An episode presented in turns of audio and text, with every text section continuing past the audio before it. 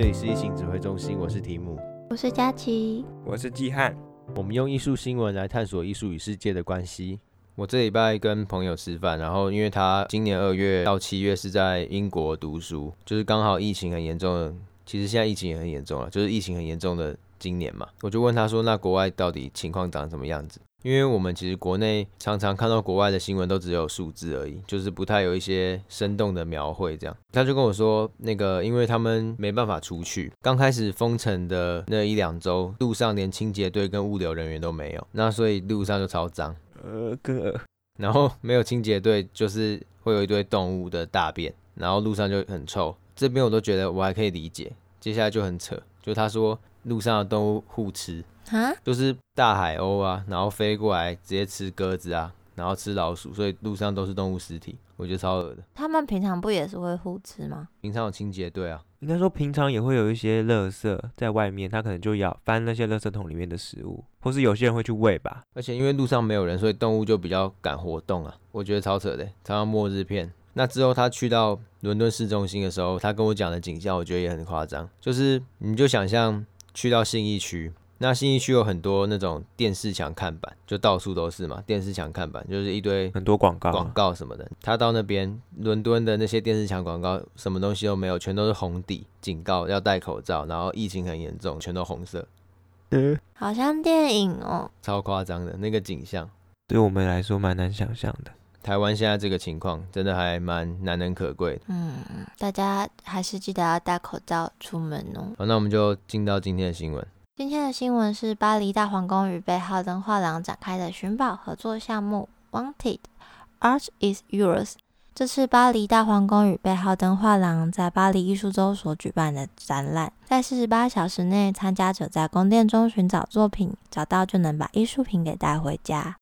很难想象，就是在疫情的这个时候还可以有这么佛的活动。应该就是在疫情的时候才可以有这么佛的活动，再不办活动都没人了。对对对对吗？因为他们艺博不是也取消吗？对啊，那艺博取消那些作品卖不掉，只好用送的。乱讲，还不是，只好开始用送的，大家都拿到手上啊，不给别人。他们要卖还是可以在线上的拍卖会来卖啦。对啊，我们前几集有讲到线上的拍卖会。所以那个作品是怎样被？是被藏起来吗？还是？对啊，它有些比较小型的作品，就是就是用气泡纸再加上牛皮纸，然后包起来，藏在可能楼梯下面。或是还有一个，我看到是他直接藏在清洁人员的水桶里面，拖把的水桶，然后那个旁边就真的有一个清洁人员，就是在那边演戏。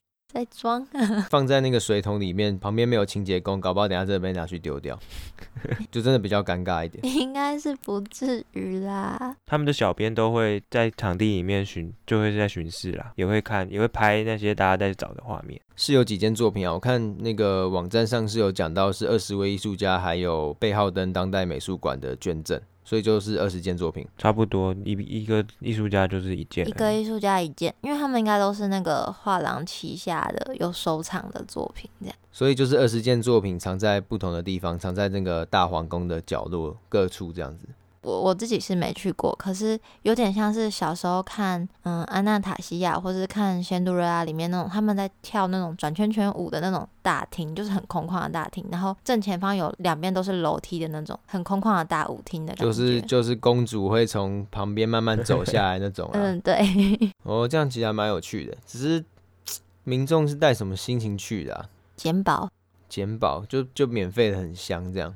就真的是很想要那个宝藏，想要那个财富，真的是宝藏哎！因为那里面的作品其实蛮多，是蛮都是非常的珍贵吧。我不知道它到底珍不珍贵啊，我只能说它市场价值很高啊。我不知道市场价值高是不是等于珍贵，只是它的市场价值真的蛮高的。应该说，我觉得这个活动我还不太清楚我对它的感觉到底是什么，因为我觉得民众去找，然后很主动去触碰艺术的感觉，我觉得还蛮有意思的。可是。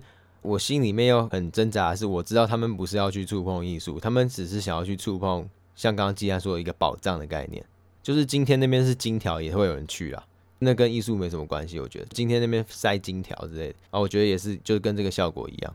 嗯，就是一种推广作用。可是因为他们官方又讲说，作品的价值取决于观者所花费的努力，然后艺术的真谛往往是一种巧合，你会无意发现一些你并没有真正寻找的东西。这个语境套用到我刚刚那个情况，就是你原本想要找的是在厕所那个金条啦，只是你在路上在楼梯就先看到一个金条了啦，这样。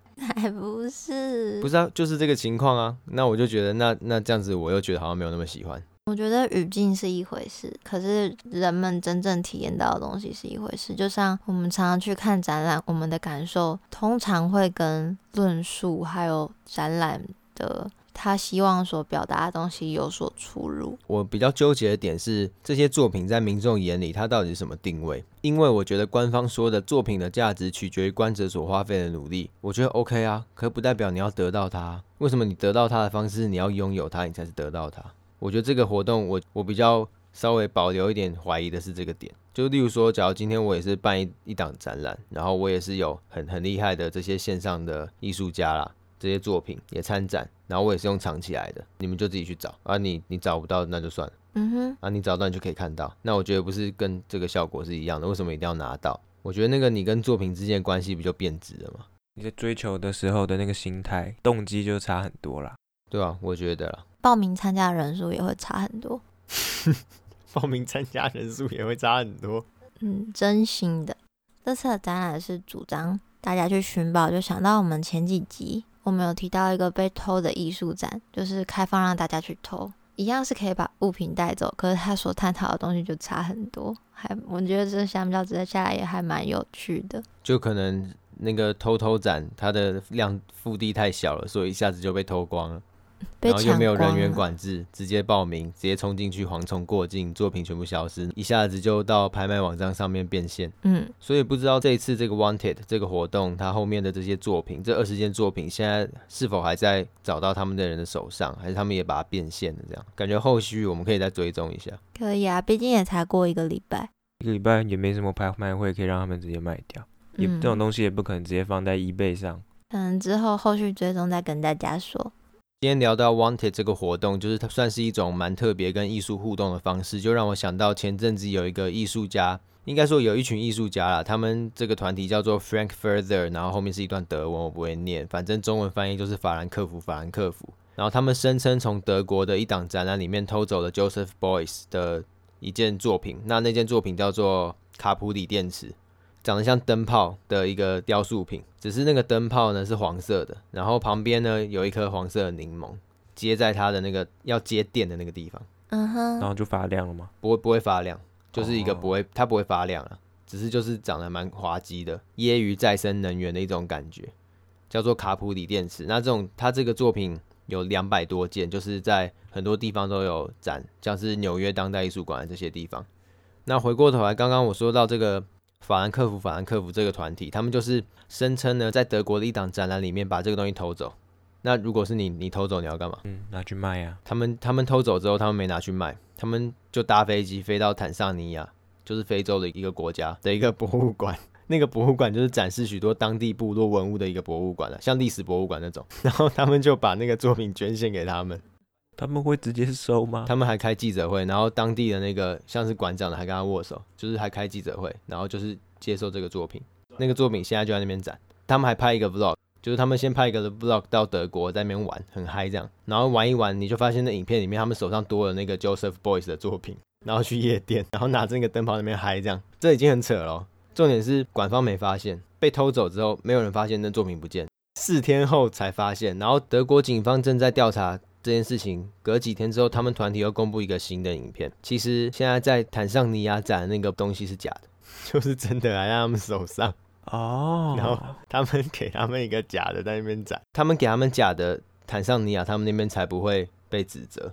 也是啦，毕竟联合国有一条公约是，博物馆如果接收违法非法的文物，这样子是不行的。对对对，所以他们这样子是让他们离开那个犯罪结构里面，因为他们要大家真正关注的就是去殖民的一些运动。因为他就说，以前殖民统治下很多东西也都被偷走，他现在偷回来，就只是这样而已。他他的论点是这样，然后其实他也没有真的把那个东西偷偷给他们，他们只是偷走而已，只是后续怎么归还或者是他们的那些申诉，我就我还不清楚。真的很坑哎！你们能想象吗？我觉得最坑的是十天之后才发现博物馆在干嘛。那个人可能现在已经没有工作了，对，啊美术馆失职了吧？保安最大受灾户。那你们知道之前在拍卖会上面有在墙壁上贴一根香蕉，就最后卖到三百多万台币吗？有啊，我知道啊。而且那个作品不是还说它不包含那个香蕉后续的那个保养，所以那个香蕉过期，你要你要自己换新的。还有说明书教你怎么弄，还要换新的香蕉。对，但是你要自己去弄。对。但是呢，在那一天拍卖会的时候，就有一个人他去现场直接把那个香蕉吃掉，然后大家都看到。但是大家看到的时候也没有阻止他，就只是开始拿相机在拍。然后那其实是一个隐微艺术家在做的，所以他后续他就做了一档展览，就是关于吃的这件事情。所以他办的那个展览就是也在墙壁上用那种 L 铁，然后上面放可能苹果各种食物，然后请大家去看展的时候就可以直接把它吃掉。然后他会再自己补货上去，这样。对对对。哼，到底在干嘛？一下是黄色柠檬电灯泡，一下是香蕉被干。只是刚刚那个法兰克福，法兰克福他们是有一个主张的啦，嗯，比较不一样，就是因为前一阵子有个刚果激进分子，我们这边怎么称呼他？他名字有点难念，班扎迪亚班扎。这位迪亚班扎先生呢，他前一阵子就是去到法国的布朗利河岸博物馆，这个博物馆都是展很多非洲的文物，很多那种部落的文物、手工艺品那些东西，然后他们就把里面有一个十九世纪查德的丧葬用木桩。带到那个博物馆外面，就是搬出去。他们宣称要把这个东西带回原本的地方，而且整个抗议过程都在直播。他们先在那个作品旁边就已经开始录了，然后开始讲很多事情。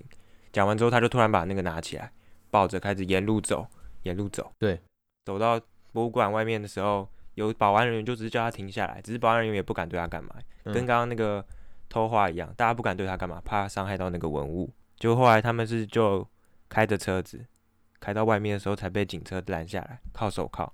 这件事情原先外界推测就是要判处十年监禁，甚至罚款也要高达数十万欧元。迪亚班扎跟辩护律师把这个审判啊，他们就直接在开庭的时候跟他们说，这个审判呢，不是只是他的审判，而是这个前帝国你们怎么反省自己殖民时期掠夺的犯行？就你怎么判我，就是你们怎么面对你们之前这个行为的一种表态。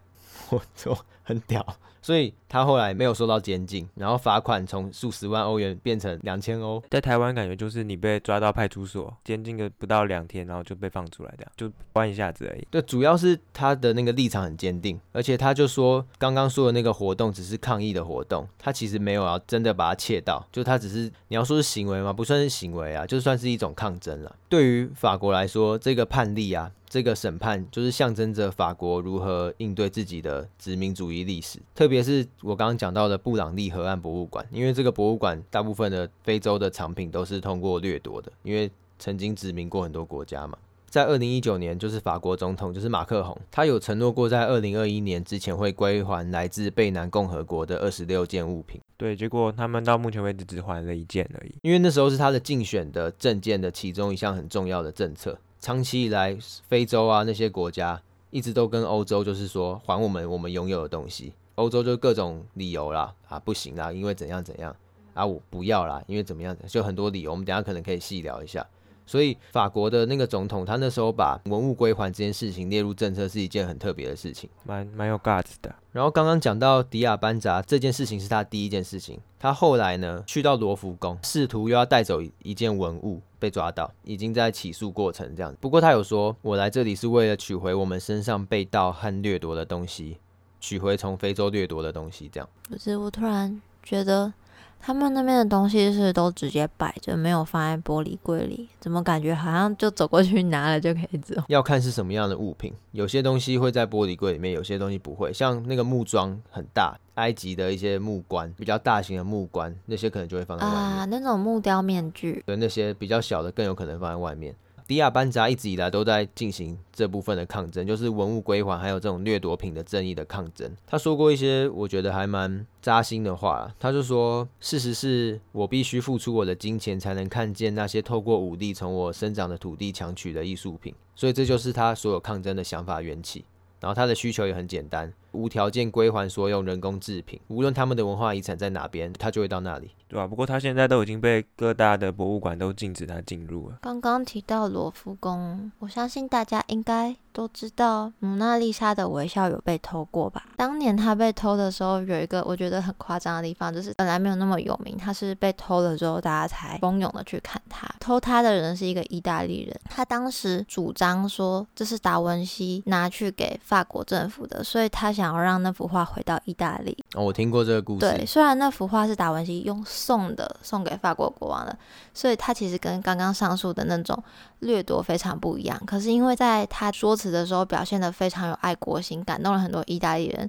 他偷了蒙娜丽莎的微笑，只被关七个月就出来了。其实大部分人都觉得他在狗屁啊，对，就是因为他们明明是一个超级团队的犯案，就是是一个很缜密的计划。才把那个东西偷走，他好死不死，他他就被抓到，他就要口供这些，他在讲这个，然后结果后来变国民英雄，超级夸张。只是意大利后来是把他们还给那个了，嗯，他还回去了。啊、大家也知道这幅画是达文西拿去法国送给当时的法国国王的，就是他跟那种脉络是非常不一样的。像刚刚提到非洲，那其实像是埃及啊，还有中国一些东南亚很多文物现在都还散落在世界各地，尤其是比较。经济状况比较上层的国家的博物馆里面，对，所以这个掠夺的文物还有文物归还，它还有另外一个比较深层的一个议题，就是他们那时候比较强盛，在殖民时代的时候他们比较强盛，因此他们那时候获得的利益呢，就更加拉大了现在跟贫困国家的距离。在此时此刻，他们又可以利用他们从贫困国家掠夺的物品来获取非常多暴利的收入，所以这个是。文物归还上面，被掠夺方心中会一直很不平衡的地方。而且加上非洲现在他们那些年轻人，如果想要看这些文物，都必须要搭飞机到法国甚至英国这些地方。他们并不会因为要看这些东西，居然要花那么多的钱。这里再分享一个例子，是一九一二年的时候，德国的考古学家他们在埃及发现了一个。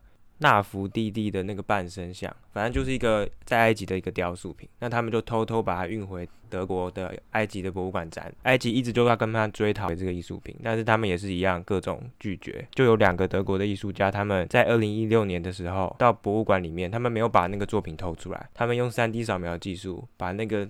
文物直接 3D 扫描出来，在埃及的首都开罗那边直接办了一个展览，就是在展这件作品的复制品。他们最后也把这些档案直接开源上传到网站上面，所以现在你也可以上到网站，就可以在那个艺术品自己印出来，就放在家里面展。只是这样，怎么听起来有点难过啊？我觉得就是用这个难过来让大家更注意这件事情。哦，这个。而且有些人会很讨厌激烈抗争的手段。用这种手段反而可以引起，他受众会比较广。对，有些人就觉得你干嘛那么那么你这样犯法哎，什么？你干嘛要这么凶的去跟人家讲话？哦，也是啊，这样还蛮聪明的。对，这个好厉害，而且蛮新的，蛮像现在应该会有新的做法，而不是只是单纯走进去把它偷出来，比较 low take 啦。嗯。刚刚讲到法国总统马克宏他的那个政策，实际上他的做法就是他委任了艺术史的两位学者，还有经济学家，提交了一份标题为《归还非洲文化遗产》，副标题是“迈向一个新的关系伦理”的两百四十页报告。报告里面就建议大规模归还现藏于公立博物馆的数万件非洲文物。那那天报告一结束，很特别的是，他们宣布要立即的归还。西非国家贝宁共和国当局在追索的二十六件文物，这个立即就引发了非常非常多的讨论。为什么会有讨论呢？因为你现在可以立即，那为什么以前都不行？对啦，就是到底是什么神奇的力量让你这样决定？对，虽然立即是一件好事。可是，就另外一个问题就被点出来。长期你说的什么司法的问题啊、政治的问题啊、历史的问题啊，好像根本都没没差。因为文物归还一直以来都是被拒绝的。刚刚有讲到，过去五十年，许多国家都向前西方殖民势力追讨过，只是都是被漠视或者是拒绝的。然后法国也有以法律来规定博物馆藏品不可让与，来拒绝他们。所以那一天的报告结束，突然说可以立即归还，大家当然是一方面是很开心啦，可是另一方面就是会觉得那。之前的那些东西根本就是都是在骗别人。大多数反对归还的例子，他们的立场都会是说，当初他们在掠夺的时候，非洲还没有分化成这么多块的国家，所以他们现在假如要归还的话，会不确定要归还给哪一个国家，因为可能他们的土地是在之间的。对对对，我也有看到这个，可是我这也很瞎。那你 你你有不是？这都是你决定要还之后的事情。可是我觉得这部分有一个比较可恶的点是。当初人家非洲部落好好的，现在被切成一块一块乱七八糟，还不是他们切的？他们切的，就人是他们切或者是他们合，他们切或合在一起，才会导致现在非洲还有很多地方。部落之间还是有冲突，明明就是同一个国家，或是明明就是相同的部落，却处在不同的国家。就是你那时候去殖民，然后你搞得一团乱，然后把人家东西拿走，然后现在他们想要拿回来，你就说你们现在一团乱，我们还给你，要怎么还？对，还有博物馆保存问题啦，就刚刚有提到。对，另一方面，他们反对的就是他们觉得那些文物给他们，他们可能不会好好保管，因为之前好像有一个案例嘛。比利时在一九七零年的时候有把文物还给金萨虾博物馆，就是在非洲的一个博物馆。但是因为后面它里面那些文物就是被掠夺或是被破坏，那他们就以这个为反例开始攻击说，还给你们，你们又管保管不好，那为什么要还给你们？这样子这些艺术品会被毁掉。可我觉得这也很奇怪，就干你屁事？对啊，他们是自己，这那就是他们的文物，他们怎么样那也是他们的事啊。我是这样觉得，虽然你以一个人类公共福祉来说，你当然会希望尽善尽美，可是你不能用这个尽善尽美去强迫他们要接受你做事的方法吧？就是这个尽善尽美，最近声讨文物是一波，可是，在很久之前就已经陆陆续续有声音，所以在两千零二年的时候，欧洲与美国的那种大博物馆群就针对这些要求文物回家的国家发出一个声明，叫做。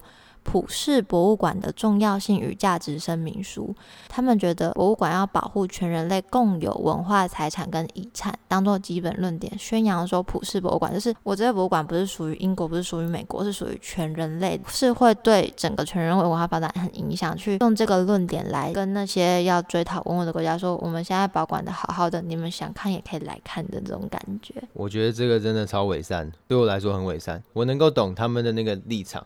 就是东西要保护好，那你你去他们那边盖啊，那个 A 国家的文物，你觉得要保护好，那你到 A 国家盖啊。你假如真的觉得保护好那么重要的话，你管他要花多少钱，你在那边盖，然后还是不是可以保护的很好？我觉得他们说这些话的时候，都把自己放在一个很高的姿态吧，超恶心的。嗯，可是法国的总统他的那个行为，也有一些人在质疑，就是是不是一个外交手段，打好关系这样，因为他们会做这件事情呢。是因为中国最近跟非洲越来越好，所以他就有点紧张，所以他试图重新扭转跟非洲的关系。背后的故事，毕竟中国跟非洲也都是文物大量被掠夺的国家啦。对对对，可是中国跟非洲又有一点不太一样的地方是，现在这个当下有八十五趴到九十趴的非洲国家的文物都不在他们国家里面，而是在世界各地。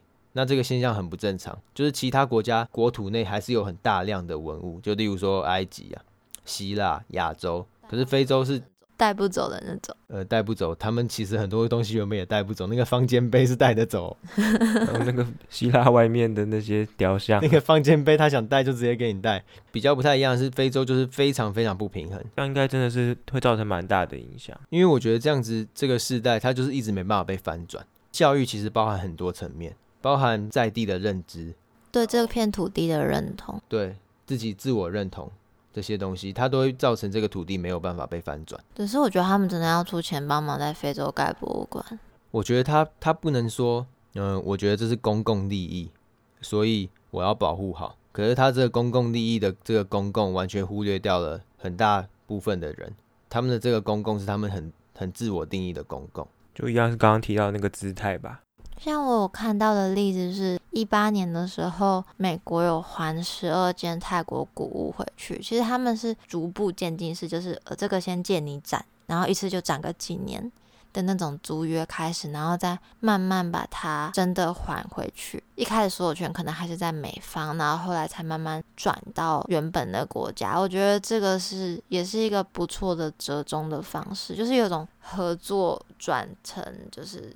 在归还的那种感觉，因为我有看到一些不同的言论，也是反对方，他们对于去殖民化有一些不安。他们说，因为不能承认国家历史令人不安的部分，我们清洗过去，然后便导致政治清洗，有点像是在我们国内就是那群很讨厌转型正义的人啊，他们觉得那个政治清算太过头。嗯，我觉得这永远讨论不完，因为过不过头到底是谁来决定的？就是那那种人他会觉得去殖民化的要求不是要清洗过去。这边的清洗过去的意思就是，不是我的东西，我就要还给你，就是没有什么既往不咎，全部都要回到那个状态。他觉得去殖民化不应该是这样，而是要去诚实的面对历史。可是那诚实的面对历史的做法，为什么不是把文物归还？我也不太懂他的立场是什么。有一些馆方他们会担心，一旦把东西归还，博物馆会被清空，那不就代表你们国家没有什么东西可以展吗？关我屁事！而且其实蛮多他们要申请归还的那些物件，并没有被展出，而是在他们博物馆的仓库里面。对，就是有些民众他们不知道，就说哈，那东西都还，那我们就没东西看了啊。其实你平常也没看到。对，就是这真的很奇怪。嗯、就像故宫，就圆山那边的故宫，超级多件都还在后山里面。所以我们要主张归还。这个我等下有点想提。虽然大家在二战之后就已经没有这种抢劫掠夺的行为了，但因为这种普世公约是到一九五四年，它才由联合国教科文组织定出来的。这种公约是在处理国际的文化资产，他们就有规定说，那些艺术品不能被从原本的国家带出去。还有博物馆不可以接收这些非法取得的东西，但是因为这些法条都是既往不咎，导致他们想要追讨，也是也只能看那些现在站着艺术品国家的脸色。而且在这个合约出来的时候，这个语境东西早就已经落地了，这已经没有那么大的动荡了，除非下一次的战争。不过这个东西其实它有一点点我觉得有意思的地方是，要确认那个东西是掠夺物。就是我有看到一部分有人在讨论，德国文化部长他宣布拨出三百万欧元的经费来帮助博物馆辨识这些文物的来源以及取得方式的合法性。因为我们其实也不是说要你全部都还回去，有些你真的是用买的，或是有些是贡品啊。这边提一下这个的原因是，就是大家如果觉得文物归还真的很重要的时候，也不是直接无脑的就看到非洲文物就开喷呐。这个地方有展非洲文物，这这间博物馆老板就抢到了。就是不是这个意思，很多东西他们的取得方式是合法的，所以按照这个论点，我们的故宫里面那些没有在展的东西是要还给中国大陆？我觉得不是诶、欸，因为我们是合法的拿过来的，因为我们原本拥有那些东西，只是我们离开的时候稍微背包长得比较大一点，我们就是有能力把它搬走，五鬼搬运。那时候国民政府迁来台的时候，就顺便带过来的、啊。我们还算是那个时候还是中华民国，对吗？所以我的理解没有错啦，就是不用还给他们。对，这完我们的完全不在刚刚讨论的那个范畴。就算我们之后建国改名叫做台湾，那也是合法的政权转移。不然你要说那些清朝的文物，现在中共拿着，他们要还给清朝满洲人吗？就每一次朝代的转移都要还给上一个朝代的民族，这样好像怪怪的。所以就算有人说，那那些要台独的人是不是应该要把故宫的文物还回去？这边我也是觉得非常的有问题。还是大家对故宫的文物有不同的看法，也可以在留言跟我们讨论。今天看到这些事情，很多其实还蛮荒谬的，就是偷走东西没被发现啊，或者是什么。可是我觉得比起那些荒谬，以现今的这些既得利益者的政府，他们握有这些东西，然后讲出那些言论，我觉得那些东西其实更荒谬。对我来说。刚刚前面的那些荒谬，我觉得他们是基于一个我认为的理想啦，可能其实这个理想并不是大家都认同，可是我觉得他们的那个荒谬是建立在这个荒谬之上的吧？哦，对，他们的那个荒谬是建立在这个荒谬之上。诶，你说的蛮好的，所以他荒谬他的荒谬这样。荒谬可以这样用吗？只能说希望在可见的未来内，这些东西都能够得到他的正义。嗯。而这些东西都不是一触即成，都是一点一滴慢慢累积的。就是像是很多前人们他们的努力，他们自己去冲撞那个体制，慢慢换来换来一些东西，引起社会的讨论。这个社会的讨论慢慢的让政府有一些压力，才会让这个世界慢慢的走向我们认为理想的位置。因此这些东西其实离我们并没有那么遥远，而是我们都可以适时的去关注，并且发表出我们自己的观点，让这个议题可以被更多人看到吧。目前我们上架在蛮多平台的了，也是希望我们的东西可以被更多人看到了。假如你用的收听 Podcast 的平台没有我们没有上架的话，你也可以在你也可以换换平台 Facebook 的留言告诉我。哦，对，你也可以换一个平台。我们也很欢迎你告诉我们啊，不要这样。然后我不知道大家在听的时候会不会把原本我们 Facebook 文章那个分页还开着，还是你们是直接点然后跳到别的地方把它关掉？只是如果你们分页还开着的话，如果你们分页还开着的话，然后你们又不会觉得害羞的话，欢迎在每一次新的集数出来的下面留言跟我们讨论一些事情，我们都会很开心的回应你的。大概是这样，今天就到这边喽。好啊，下周三见，那就下礼拜见。拜拜，拜拜，拜拜。